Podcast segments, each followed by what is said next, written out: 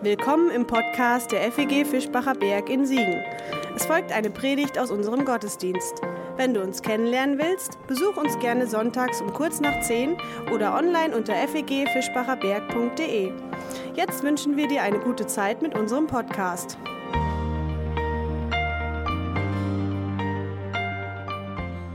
Das Internet hat ein Hobby, nämlich, ich weiß nicht, ob es ein schönes Hobby ist, äh, ich finde es schön, nämlich die Missgeschicke anderer aufzuzeichnen in allen nur denkbaren Formaten, Videos und Bilder und was es da sonst noch gibt. Äh, in Internetsprache heißt das Fails oder Web-Fails oder so ähnliches. Missgeschicke anderer werden aufgezeichnet und eine recht sympathische Variante, das sind für mich Sammlungen von Fauxpas, die sich in Zeitungstexten eingeschlichen haben. Es gibt da so eine Seite bei Facebook, Perlen des Lokaljournalismus.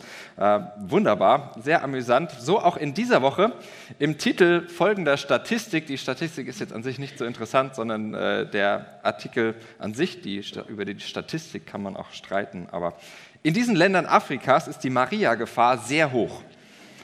So, so, die Maria-Gefahr. Die ist auch bei uns in den nächsten Wochen sehr hoch denn äh, uns wird die heilige Mutter Gottes durch den Advent begleiten. Von dieser Frau, von dieser Maria, geht eine gewaltige Faszination aus. Vielleicht kennt ihr zum Beispiel die Erzählungen von sogenannten Marienerscheinungen.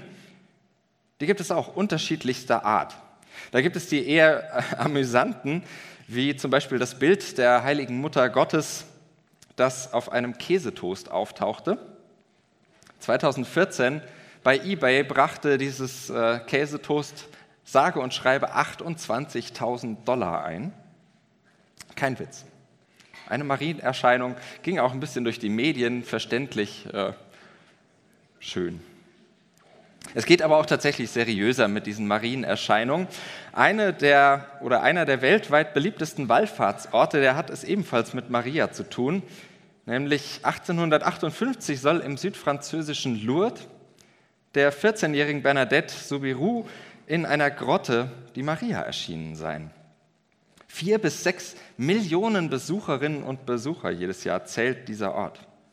Sie pilgern jährlich dorthin. Und das ist eine ziemlich beeindruckende Zahl, wie ich finde. Vier bis sechs Millionen Besucherinnen und Besucher. Faszination Maria eben. Natürlich, wenn wir über Maria und vor allem unter dem Titel Heilige Mutter Gottes über Maria nachdenken, dann ist das ein typisch katholisches Thema, römisch-katholisch.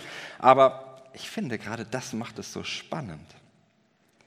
Denn die Auseinandersetzung mit ganz anderen Ausdrucksformen des gemeinsamen christlichen Glaubens, die macht mich vielleicht ja auf Dinge aufmerksam, die meinem Glauben eigentlich ein Stück fehlen.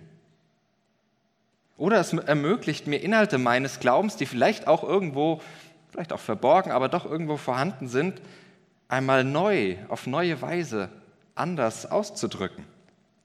Und daher suchen wir in den nächsten vier Wochen inklusive heute mal nach einem Zugang zu diesem uns zugegebenermaßen wohl doch eher einigermaßen fremden Thema Maria, heilige Mutter Gottes. Als kleine Vorwarnung für heute, bis es heute in der Predigt adventlich wird, das soll es auch noch werden, aber bis es soweit ist, müsst ihr ein bisschen durchhalten. Ich versuche das trotzdem so unterhaltsam wie möglich äh, zu gestalten. Wir beginnen natürlich im Neuen Testament, wenn wir uns mit Maria beschäftigen und fragen nach Maria biblisch, was gibt es denn da eigentlich zu lesen? Neues Testament, wir beginnen bei Paulus, der hat die ältesten Texte geschrieben, die wir im Neuen Testament finden. Das ist aber ziemlich schnell abgehandelt, äh, denn die Mutter Jesu, die taucht bei ihm nur an einer einzigen Stelle auf. In Galater 4, Vers 4, als aber die Zeit erfüllt war, sandte Gott seinen Sohn, geboren von einer Frau. Kein Name, und auch sonst erstmal keine Besonderheit, dass jemand von einer Frau geboren wird. Das ist einigermaßen unspektakulär. Darum geht es bei Paulus hier auch nicht unbedingt, sondern es ist eine ganz normale Geburt. Dass es allerdings der Sohn Gottes ist, der da geboren wird, das wiederum, das ist nicht so ganz alltäglich. Der eigentliche Clou bei Paulus ist aber, das passiert auf ganz natürlichem Wege. Und das war es dann auch schon mit Paulus. Mehr hat er zu Maria nicht zu sagen. Schauen wir in die sogenannten synoptischen Evangelien, Markus, Matthäus und Lukas, und da fällt auf, dass Marias Rolle mit einem Familienstreit verbunden wird, teilweise sogar anfängt. Die Familie von Jesus, die hält ihn offenbar für ein bisschen durchgeknallt und stellt ihn zur Rede oder versucht es zumindest, ihn zur Rede zu stellen. Vielleicht kennt ihr die Erzählung, endet nicht allzu gut.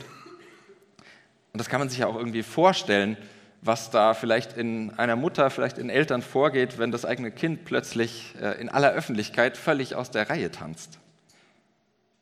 Sie hat hier in den synoptischen Evangelien, zumindest in dieser Erzählung, so eine Art Gegenrolle, die sie einnimmt.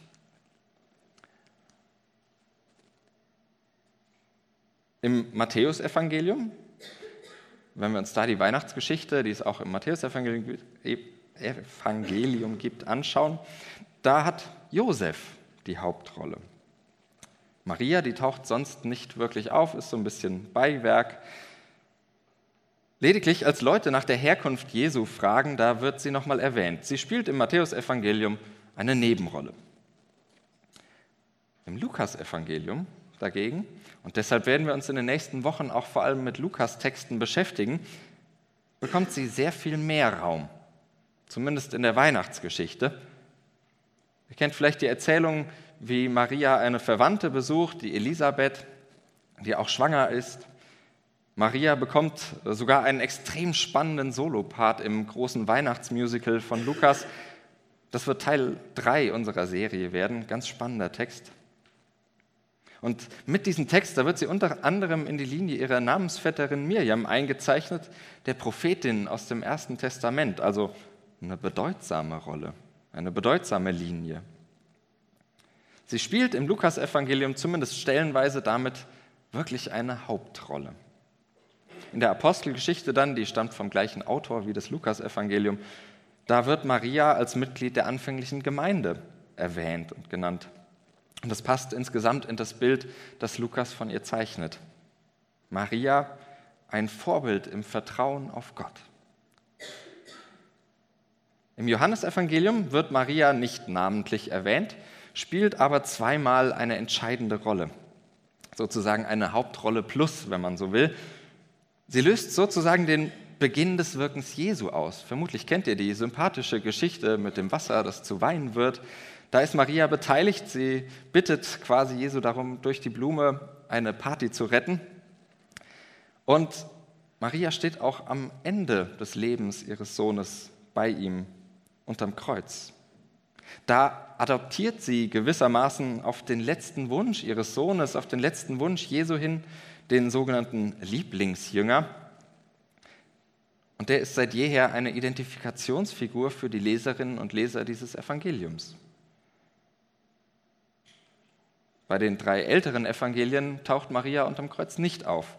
Und das weist schon darauf hin, dass es höchstwahrscheinlich eher darum geht, die nachfolgende Gemeinde, alle Menschen, die das lesen, dieses Evangelium, ganz nah an Jesus, an diese Familie heranzurücken. Und Maria ist da das Bindeglied. Damit ist dann auch schon fast alles zusammengefasst, was das Neue Testament über diese beeindruckende, spannende Frau zu erzählen hat.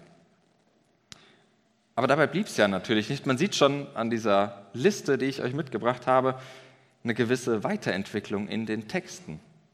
Also es bleibt nicht einfach nur bei dem, was man über Maria zu wissen meint, sondern Dinge werden weiterentwickelt. Und so ging es natürlich auch nach Abschluss der Texte weiter. Es stellte sich immer wieder die Frage, die wir uns auch in den nächsten Wochen stellen werden, welche Bedeutung hat Maria eigentlich für unseren christlichen Glauben? Diese Frage zu klären, das ist in der Kirchengeschichte Aufgabe der sogenannten Dogmen, der Glaubenssätze der Kirche.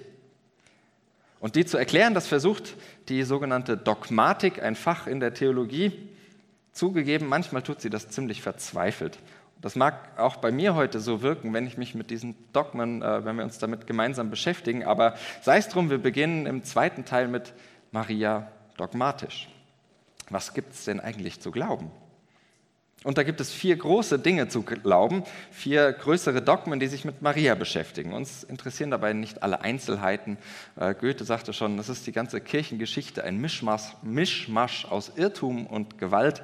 Äh, von daher, da muss man nicht so tief einsteigen. Die Geschichte der Dogmen zu entwirren, das halte ich auch für ein eher frustrierendes Lebenswerk. Ähm, kann man machen, aber naja, ihr werdet vielleicht stellenweise merken, warum.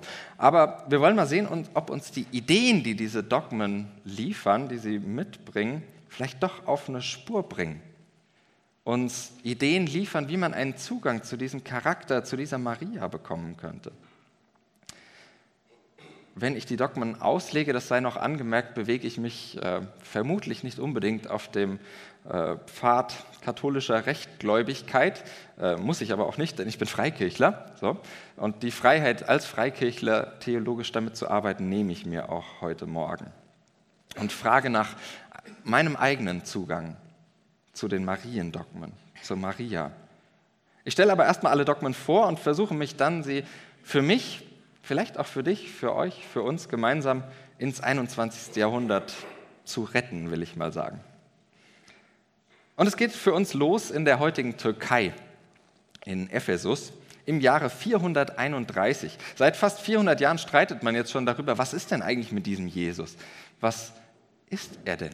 Wer ist er denn? Und welche Bedeutung hat er für uns? Was hat es mit diesem Christus auf sich? Und im Jahr 430, 431 macht man das seit gut 100 Jahren in sogenannten Konzilien. Da kommen ganz wichtige Kirchenmenschen zusammen und äh, streiten irgendwie eine interessante Vorstellung. Die Idee dazu hatte aber interessanterweise nicht eigentlich die Kirche oder kein Kirchenmensch, sondern der Kaiser. Vielleicht wisst ihr das, Konstantin der Große hat das erste Konzil 325 einberufen und 431 in Ephesus, in einem späteren Konzil, wird jedenfalls etwas beschlossen, das bis heute offizielle kirchliche Lehre ist und auch offizielle evangelische, lutherische Lehre. Also so einfach kommt man da jetzt auch nicht weg, dass man sagen könnte, ja, das ist ja bei den Katholiken, haben wir nichts damit zu tun. Nein, das äh, akzeptieren auch die evangelischen Kirchen. Als Freikirchler sind wir ein bisschen mehr raus, aber sei es drum. Auch die evangelischen Kirchen akzeptieren das. Und da lesen wir was ganz Interessantes, das erste Dogma. Und so haben Sie, die heiligen Väter sind damit gemeint, also alle, die vorher schon sich Gedanken gemacht haben, es getrost unternommen, die heilige Jungfrau Gottesgebärerin zu nennen. Gottesgebärerin. Maria bringt Gott zur Welt. Klingt komisch, ist aber so. Offizielle kirchliche Lehre. Was wir damit machen, dazu dann später mehr. Für den Moment halten wir das einfach mal so fest. Erstes Dogma, Maria, die Mutter Gottes. Die Reise geht weiter, allerdings nicht allzu weit weg. Wir bleiben in der Türkei, gehen äh, nach Konstantinopel, das heutige Istanbul, wieder von einem Kaiser einberufen, Justinian I. Und das fand 553 statt. Das wird das fünfte ökumenische Konzil genannt und ökumenisch deutet schon darauf hin, auch das ist den Kirchen, den großen Kirchen gemeinsam. Das wird von katholischer, orthodoxer und lutherischer Seite akzeptiert. Das enthält 14 theologische Verurteilungen, also da ging man nicht allzu sanft zur Sache äh, in diesen Zeiten. Ähm, Verurteilung von denen lautet die zweite, und das ist unser zweites Dogma. Habe das mal ein bisschen ausführlicher mitgebracht, weil es schön ist, irgendwie diese Texte mal kennenzulernen. Wer nicht bekennt, dass es zwei Geburten Gottes, des Wortes gibt, die eine vor den Zeiten aus dem Vater, zeitlos und leiblos, die andere in den letzten Tagen, als er selbst, also Gott, aus den Himmeln herab, herabgestiegen ist, Fleisch geworden aus der heiligen, glorreichen Gottesgebärerin und immerwährenden Jungfrau Maria und aus ihr geboren wurde, der sei mit dem Anathema belegt. Das ist ein Kirchenband, Bann, äh, also Rausschmiss sozusagen. Maria war vor, bei und nach der Geburt Jesu Jungfrau. Das lassen wir als geltende Lehre erstmal einfach so stehen und halten das fest. Zweites Dogma, Maria, die ewige Jungfrau. Bis hierher waren wir ökumenisch unterwegs. Die ersten beiden Dogmen, die können auch evangelische Christinnen und Christen relativ gut mitsprechen oder müssen es zumindest laut Kirchenrecht. Die nächsten beiden Dogmen, die bringen uns dann aber nach Rom. Und diese beiden Glaubenssätze, die haben unsere katholischen Geschwister exklusiv. Uns hält das äh, aber nicht davon ab, ihnen trotzdem eine Bedeutung abzuringen, abzugewinnen. Aber auch hier erstmal die Darstellung. Das dritte Dogma, von Papst Pius IX. erlassen, fällt in das für unsere eigene Kirche, Freikirche, so bedeutsame Jahr 1854. Denn im gleichen Jahr wurde auch die erste freie evangelische Gemeinde in Wuppertal-Barmen gegründet. Weil das ein so schöner Text ist, einfach schön anzuhören, irgendwie pompös in seiner Sprache. Mal den entsprechenden Absatz in fast voller Länge, zumindest zum Hören. Äh, zum Mitlesen habe ich euch dann nur den entscheidenden Abschnitt mitgebracht. Also lasst das einfach mal auf euch wirken, diese pompöse Dogmensprache. Also 1854 wird festgehalten, zur Ehre der heiligen und ungeteilten Dreifaltigkeit, zur Zierde und Verherrlichung der jungfräulichen Gottesgebärerin, zur Erhöhung des katholischen Glaubens und zum Wachstum der christlichen Religion, in der Autorität unseres Herrn Jesus Christus, der seligen Apostel Petrus und Paulus und der unseren erklären, verkünden und bestimmen wir in Vollmacht unseres Herrn Jesus Christus, der seligen Apostel Petrus und Paulus und in unserer eigenen die Lehre, dass die seligste Jungfrau Maria im ersten Augenblick ihrer Empfängnis durch einzigartiges Gnadengeschenk und Vorrecht des allmächtigen Gottes im Hinblick auf die Verdienste Christi Jesu, des Erlösers des Menschengeschlechts, von jedem Fehl der Erbsünde rein bewahrt blieb. Diese Lehre ist von Gott geoffenbart und deshalb von allen Gläubigen fest und standhaft zu glauben. Das hier ist das Dogma, vielleicht habt ihr das schon mal gehört, also nicht das Dogma selbst, aber den Begriff der unbefleckten Empfängnis. Das bedeutet, dass nicht nur Jesu, sondern auch Marias Zeugung, also als Maria entstanden ist, dass das stattfand, ohne dass sie sich sozusagen mit der Erbsünde Infizierte. Wird häufig mit der Jungfrauengeburt Jesu verwechselt, meint aber etwas anderes. Es geht um eine Generation früher, Maria, die Mutter Jesu. Auch sie ist unbefleckt empfangen. Zugegeben, was da alles an Denkvoraussetzungen drinsteckt und wie man das im 21. Jahrhundert verstehen möchte, nahezu unverständlich. Daher versuche ich es auf den Punkt zu bringen und belasse es dabei auch wieder. Drittes Dogma, Gemeint ist Maria, das sündlose Mädchen. Damit kommen wir zum vierten und zum letzten Dogma. Das ist erlassen knapp 100 Jahre später, 1950 von Papst Pius XII. Äh, und es schließt gewissermaßen die Beschäftigung mit Marias Leben ab. Wenn wir gerade die Empfängnis, also ihre eigene Zeugung betrachtet haben, geht es jetzt um ihr Lebensende. Denn es wird festgehalten, wir verkünden, erklären und definieren es als ein von Gott geoffenbartes Dogma, dass die unbefleckte, allzeit jungfräuliche Gottesmutter Maria, also alle drei vorherigen Dogmen auch nochmal mit reingepackt, nach Ablauf ihres irdischen Lebens mit Leib und Seele in die himmlische Herrlichkeit aufgenommen wurde. Maria musste also nicht sterben und nicht verwesen, sondern sie bekam sozusagen einen Priority-Check-in in den Himmel Viertes Dogma, Maria, der erhöhte Mensch. Jetzt haben wir jede Menge Stoff angehäuft und den Lauf der Kirchengeschichte so ein wenig nachgezeichnet. Man sieht vieles, was da äh, über Jahrhunderte hinweg festgehalten wird, definiert wird, in Sprache gepackt wird, wie man darüber nachdenkt. Mag sein, dass dir die letzten Minuten eher vorkamen wie aus dem Kapitel Unnützes Wissen das ist okay, dann kann das auch alles gerne wieder irgendwo verschwinden. Äh, wir schnappen uns aber einfach die komprimierten Versionen der Dogmen, zumindest wie ich sie formuliert habe, und ziehen weiter auf der Suche nach dieser Faszination Maria.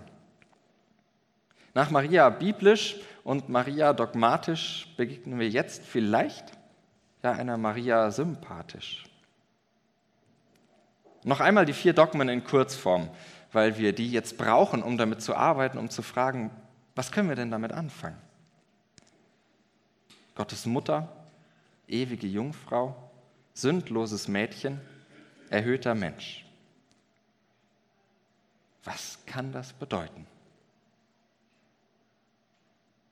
Mit Maria nachzudenken oder über Maria nachzudenken, das heißt zunächst immer zu fragen, was bedeutet eigentlich diese steile Behauptung, dass Gott durch Maria in Jesus Christus zur Welt kommt? Was bedeutet es, dass Gott Mensch wird? Oder noch kürzer, was ist Advent? Was ist Weihnachten? Wenn ich anhand der vier Dogmen darüber nachdenke, dann will ich natürlich keine neuen Dogmen aufstellen, die standhaft und fest zu glauben sind. Sie sollen mir und dadurch eben vielleicht auch euch helfen, in dieses Geheimnis Gottes einzutauchen oder genauer in Marias Geheimnisse von Gott. Und mit Geheimnis meine ich nicht ein Geheimwissen, das man exklusiv hätte und alle anderen haben es noch nicht verstanden, sondern ich meine damit etwas Geheimnisvolles. Etwas, das wir zwar andeuten, das wir vielleicht irgendwie spüren und erfahren und erleben, aber das wir gleichzeitig, obwohl es uns so nah ist, doch nie so ganz zu fassen bekommen.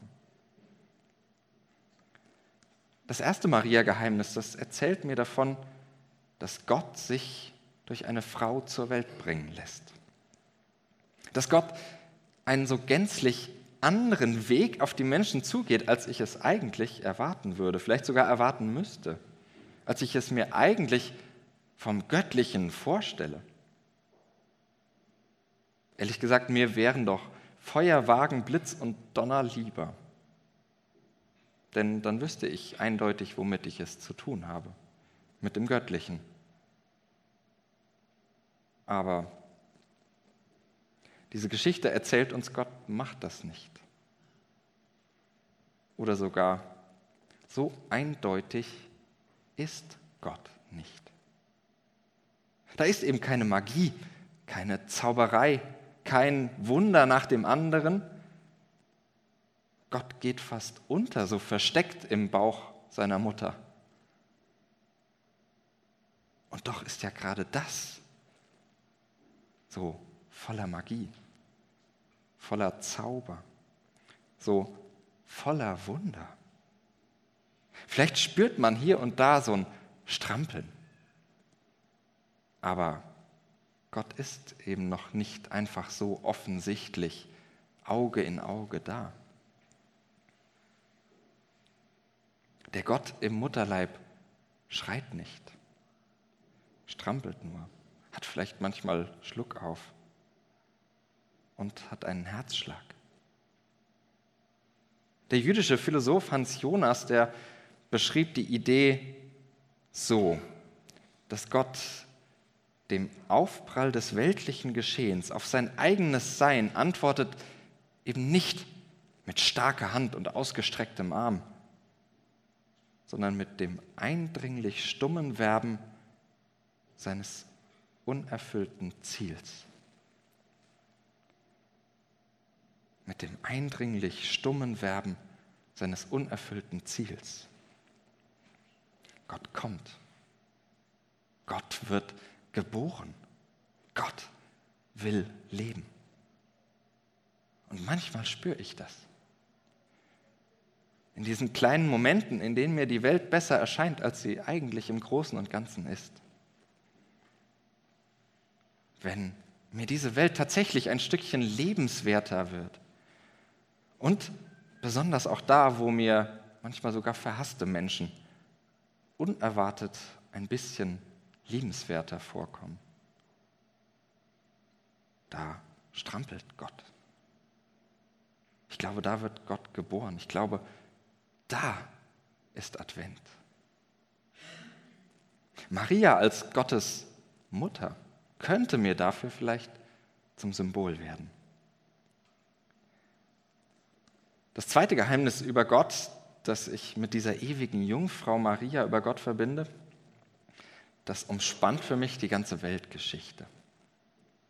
Die Jungfräulichkeit Marias, die meinte nie eine biologische Tatsache. Das ist, äh, wenn man sich das genauer anschaut, dieses Dogma auch vor, bei und danach einfach schwierig biologisch irgendwie hinzubekommen sondern sie ist ein Symbol dafür, dass mit dieser Geschichte Gott etwas zu tun hat. Dass da etwas drinsteckt, was wir nicht zu greifen bekommen, etwas Geheimnisvolles.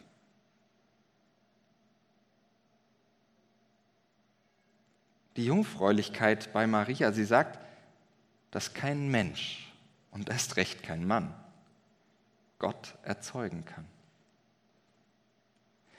Gott lässt sich finden, aber Gott lässt sich nicht machen.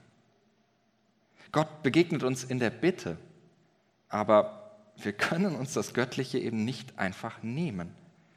An der Himmelstür können wir anklopfen, aber wir selbst bekommen die Tür eben nicht einfach auf. Vielleicht ist das Dogma der immerwährenden Jungfräulichkeit Marias Ausdruck für das Geheimnis. Für dieses Geheimnis, dass Gottes Dasein und Gottes Mitmachen in der Welt ein Vorher hat ein Währenddessen und ein Nachher. Ein geschenktes Dasein, das wir eben nicht erzwingen. Vielleicht hält Maria in mir die Hoffnung und die Überraschung am Leben, dass Gott überhaupt in der Welt mitmacht. Seit jeher und weiterhin. Dass Gott die ganze Geschichte umspannt. Vorher, währenddessen und nachher. Die immerwährende Jungfräulichkeit Marias, die lässt mich dann vielleicht Gott erwarten. Auch und gerade, wenn der natürliche Lauf der Dinge das Göttliche eigentlich nicht erwarten lässt. Und das führt mich in das dritte Geheimnis von Maria, in das Dogma vom sündlosen Mädchen. Denn vielleicht hält dieses sündlose Mädchen in mir die Sehnsucht wach nach einer Welt, die eben nicht so verdorben ist, wie sie oft genug ist. Vielleicht erinnert dich an dieses, dieses unbefleckte Leben, an deinen Hunger nach einer Biografie, die nicht so fürchterlich schmerzhafte Brüche zu ertragen hat. Vielleicht kann dieses Maria-Geheimnis ein Ort sein, an dem die Utopie einer wirklich unzerbrochenen Welt gelebt oder wenigstens versucht wird. Vielleicht hält mir dieser Glaubenssatz auch die Motivation hoch, mich für diese Utopie zu engagieren.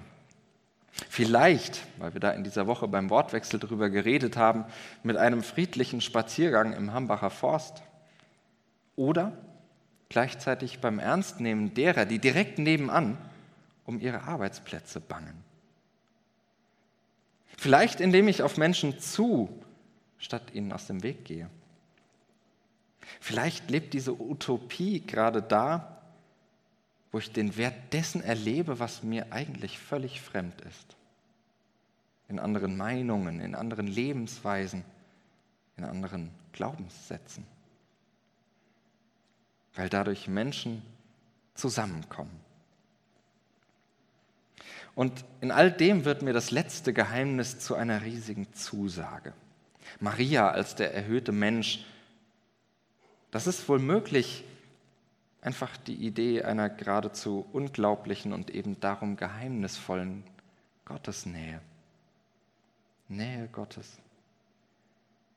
Vielleicht ist das die Zuversicht, den Himmel zu entdecken, wo wir den Spuren Gottes in dieser Welt nachstöbern. Diese so urmenschliche Hoffnung, dass nicht all unser Tun und Denken und Reden und Glauben sich im Lauf der Zeit einfach verflüchtigt, als wäre es nie da gewesen, verwest sozusagen, sondern dass etwas von all dem bleibt. Dass etwas von meinen dürftigen Versuchen und von meinen vergänglichen Erfolgen verwandelt wird zu etwas, das Bedeutung hat. Bedeutung für andere Menschen, für meine Mitmenschen. Bedeutung damit auch vor Gott. Dass ein hart erzwungenes Lächeln tatsächlich Barrieren zwischen mir und anderen abbaut. Dass die großzügige Spende tatsächlich nicht nur meinen Stolz und mein Gewissen befriedigt, sondern etwas zutiefst Gutes ermöglicht vielleicht sogar ein Stückchen Utopie. Das vierte Dogma, für mich Erinnerung und Zusage. Erinnerung und Zusage, dass Gott uns Menschen einen Himmel nicht nur glauben, sondern immer wieder sehen und schmecken lässt.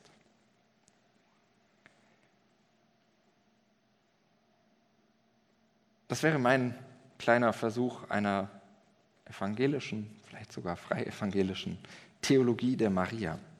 Ob das eher äh, einer Maria-Gefahr gleicht oder vielleicht sogar die eine oder andere Maria-Chance enthält, dieses Urteil kann und will ich euch natürlich nicht abnehmen. Vielleicht findest du ja etwas darin, in diesen vier Glaubenssätzen, in dem, wie ich versucht habe, damit umzugehen, sei es das schweigende sich bemerkbar machen eines versteckten Gottes in der Welt, sei es das Staunen darüber, dass Gott auch ohne große Spektakel einfach da war, ist und sein wird.